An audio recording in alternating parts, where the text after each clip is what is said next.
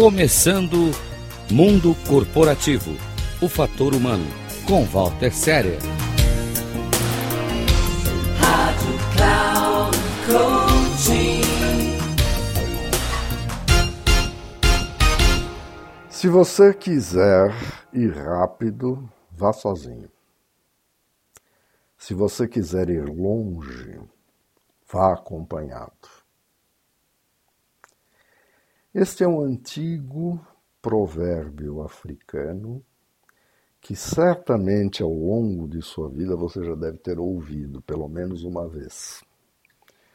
E mais provavelmente que você ouviu este provérbio em treinamentos, em workshop, promovido pelas organizações para incentivar o trabalho em equipe.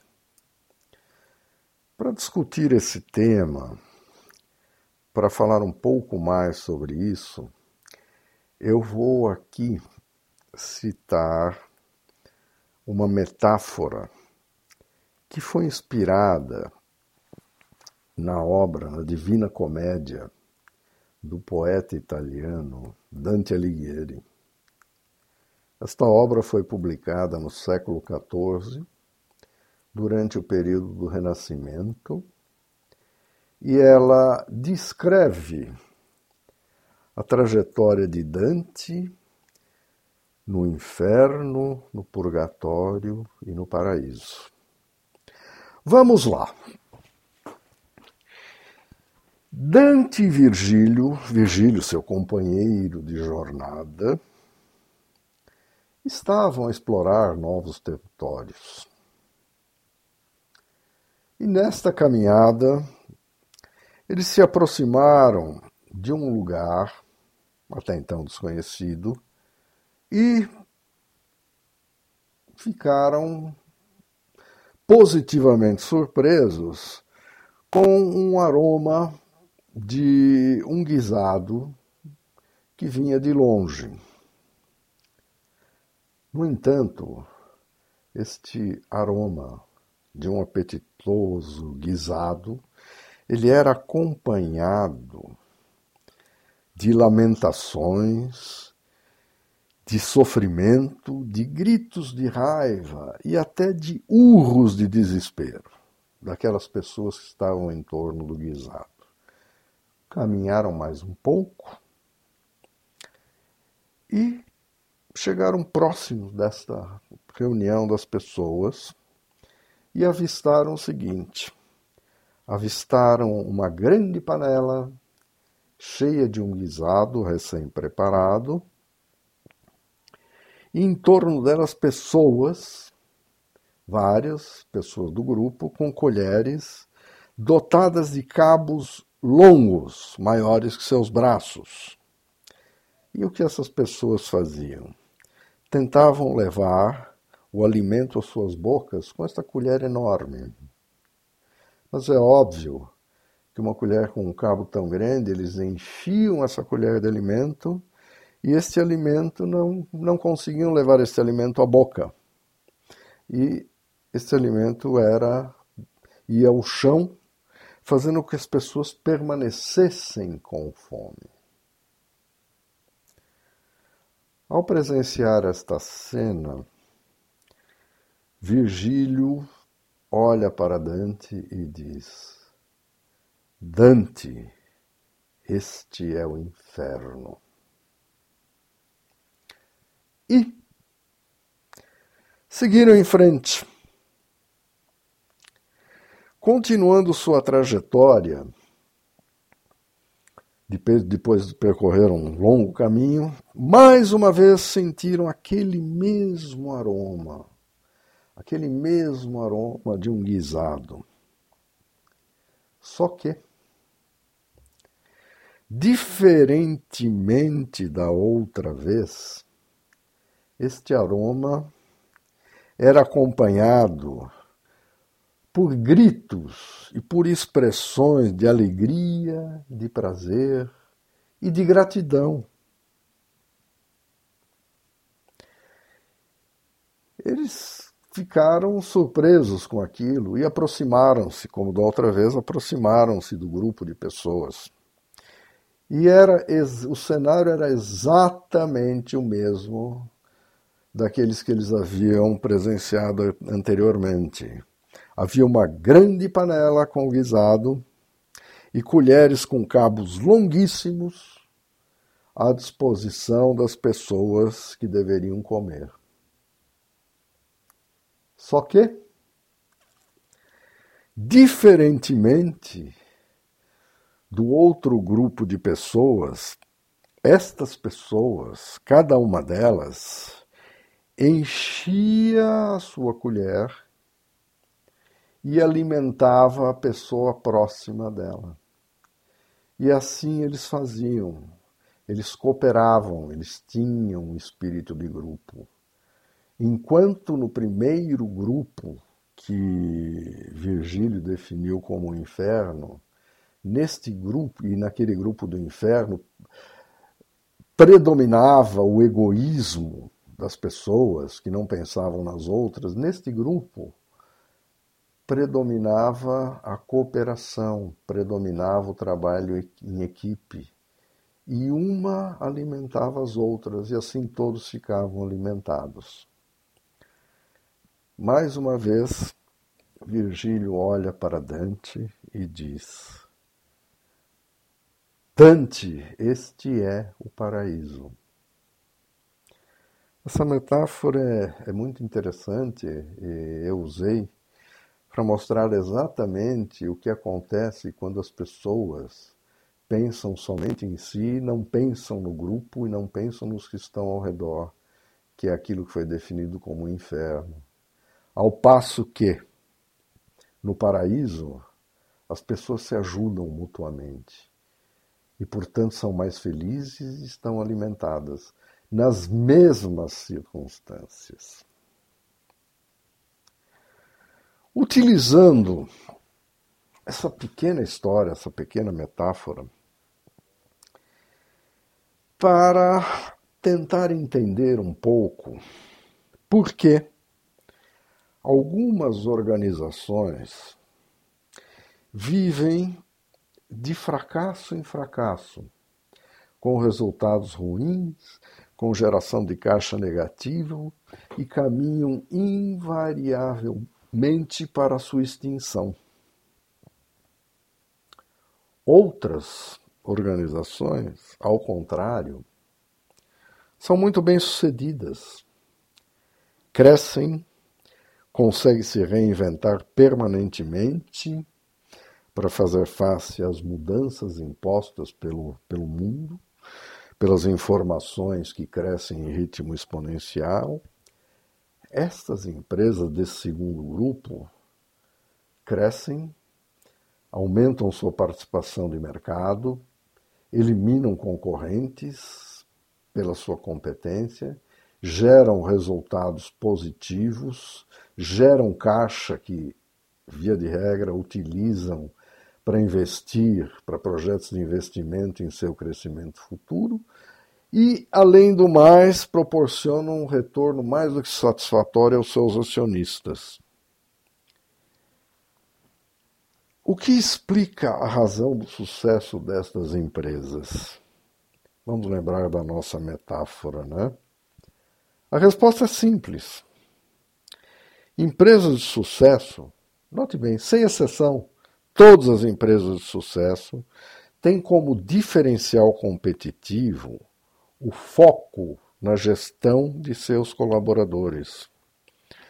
As pessoas são o centro da gestão, são o centro da atenção.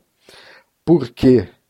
Porque elas são o principal meio, são a principal forma de alavancar processos de mudança. E nestas organizações, o trabalho em equipe, a criatividade, a habilidade de encarar e enfrentar desafios são essenciais para que essas se adaptem continuamente às mudanças que são impostas pelos cenários e assim elas atingem a excelência. Mas o que é a gestão de pessoas. Como se faz esta gestão de pessoas? O elemento chave na gestão de pessoas é aquilo que nós chamamos de engajamento. Engajamento não pode e não pode ser confundido, não pode e não deve ser confundido com motivação. Motivação é um comportamento puramente individual e que depende de fatores unicamente objetivos e abrangentes da vida das pessoas como um todo. O engajamento, por outro lado, é um fator primordial para um bom desempenho de colaboradores, onde todos, note bem, todos, sem exceção, independentemente do nível hierárquico, sentem mais felizes e desempenham melhor quando têm aquele sentimento de pertencer, quando eles conhecem os objetivos e as metas e quando eles sabem o quanto o seu trabalho contribui para o sucesso do todo da organização. Isso é muito importante, a gente fala muito, engajamento não é. tem um pouco a ver com aquela palavra que vira um pouco de clichê, né, que é propósito. Eu quero encontrar o meu propósito. De certa maneira, o engajamento é fazer com que as pessoas encontrem o seu propósito no trabalho, que elas vão para o seu trabalho, que elas vão desempenhar as suas funções e sintam-se felizes com isso. E elas só vão se sentir felizes se elas souberem o que elas devem fazer, se elas tiverem um retorno do que, que elas fizeram, se foi bem feito, se foi mal feito.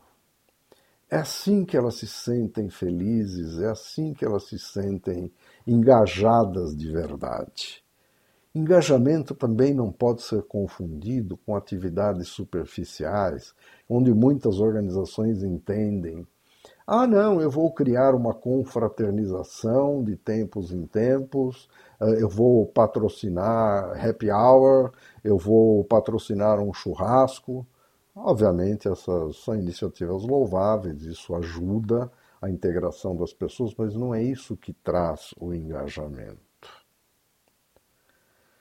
Engajamento de verdade é aquele onde todos na organização têm um propósito, onde Todos sabem exatamente o que devem fazer para atingir os propósitos e a visão da organização. Ao longo da minha vida executiva como CEO de empresas e agora na minha segunda carreira como coach mentor de executivos, eu colecionei inúmeros exemplos da importância do engajamento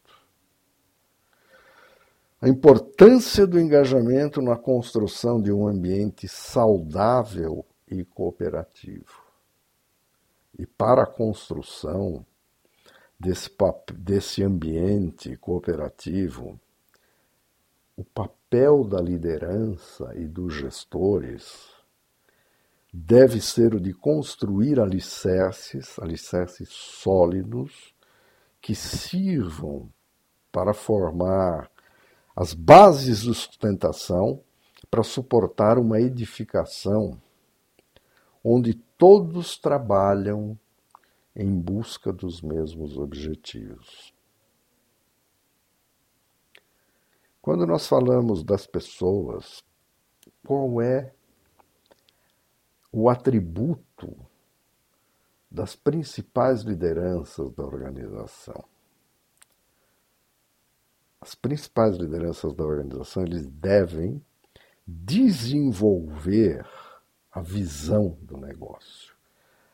Para onde vai, onde esta organização vai estar daqui um ano, daqui dois, daqui cinco, daqui dez, daqui trinta anos. Isto é uma tarefa não muito difícil.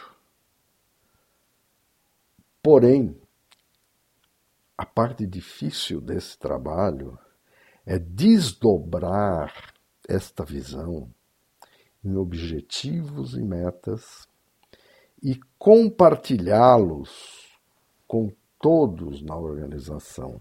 Esta é a parte mais difícil. E por isso, muitas vezes negligenciada. Alguns líderes entendem que se eles definiram a visão, eles fizeram o trabalho deles.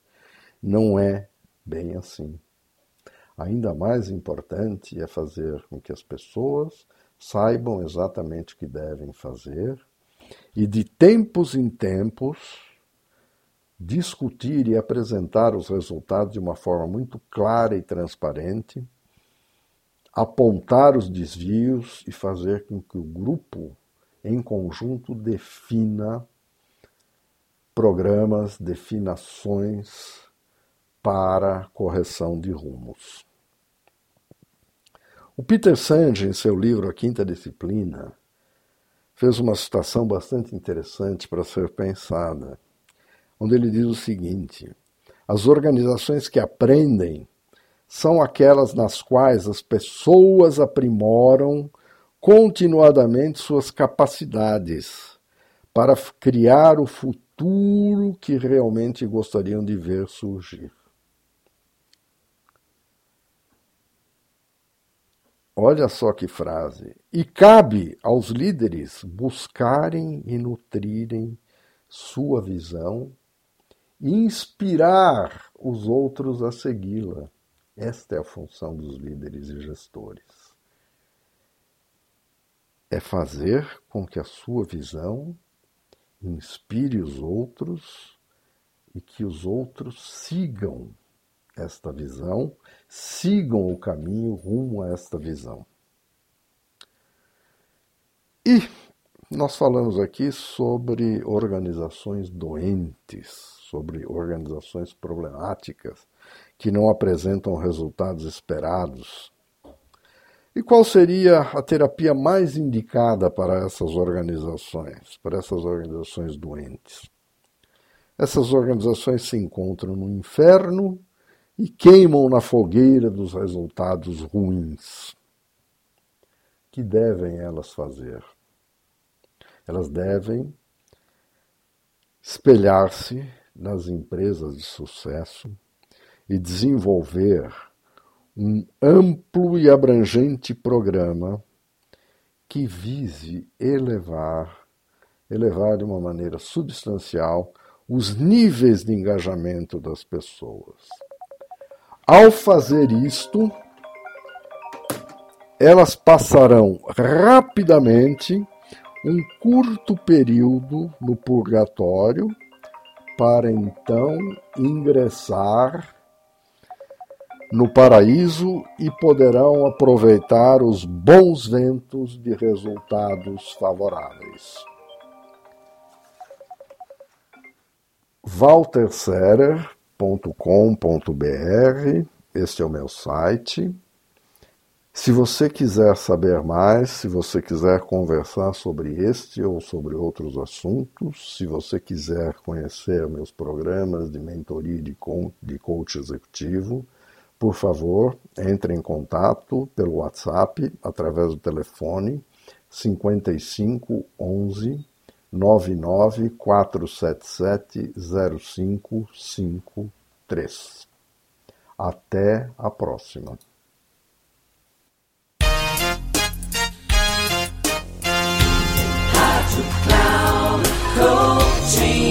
Chegamos ao final do programa Mundo Corporativo, o fator humano, com Walter Séria.